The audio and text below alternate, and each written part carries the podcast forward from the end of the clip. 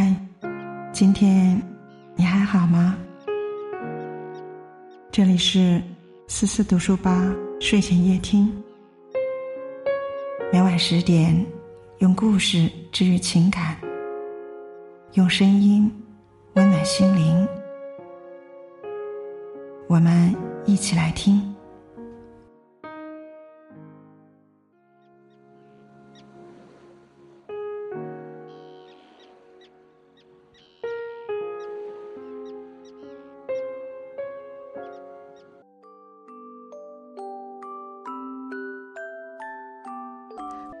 今天晚上将要和你一起分享的文章是：坚持早起是一种了不起的好习惯。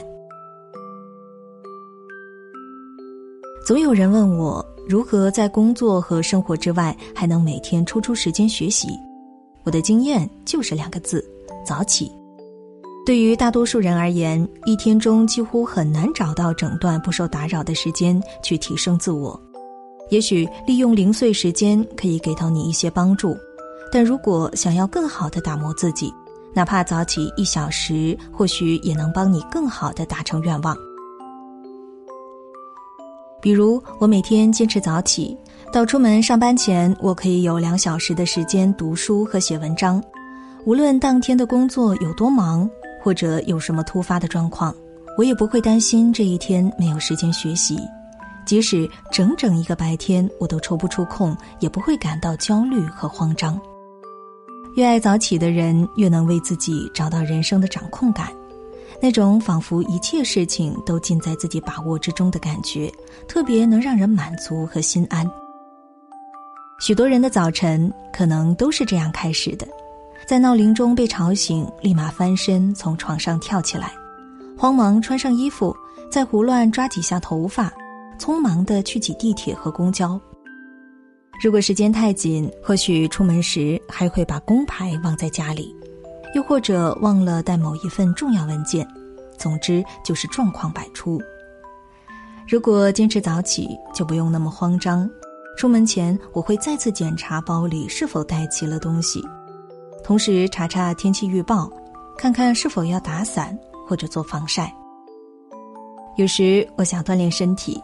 可以起床后在小区跑步半个小时，然后简单洗漱，有条不紊的收拾再出门。其实不仅是早起，人生也常常如此。你总要给自己多一点时间去提前做准备和应对。通常，一个踩着点起床的人，不仅上班会显得很着急，平时的生活也总是很被动。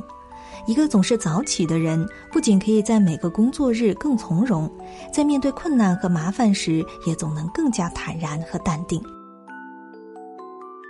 想要坚持早起，就倒逼着我要早睡，乃至更严格的管理自己的作息时间。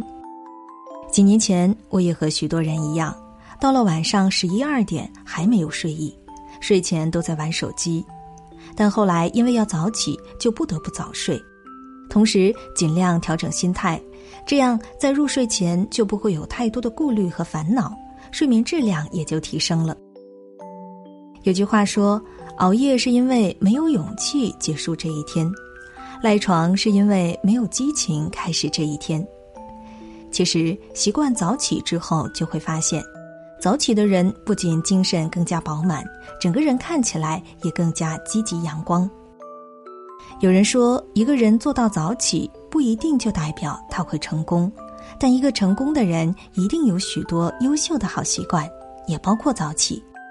读书时成绩比你好的同学，或许并不是更聪明，而是当你还在睡懒觉时，他们能每天坚持早起读书学习。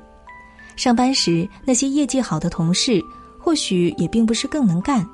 不过是在你还在赖床时，他们就已经到办公室提前做了许多准备工作。听过这样一句话：“我从未见过一个早起勤奋的人抱怨命运不好。良好的品格、优秀的习惯、坚持的意志不会被所谓的命运击败。不仅仅是早起，任何一个好习惯都可能带给你巨大的改变，也会给你带来更多的好运和机会。”如果你也想做到更加自律，那就从坚持早睡早起开始吧，它一定会给你带来更美好的人生体验。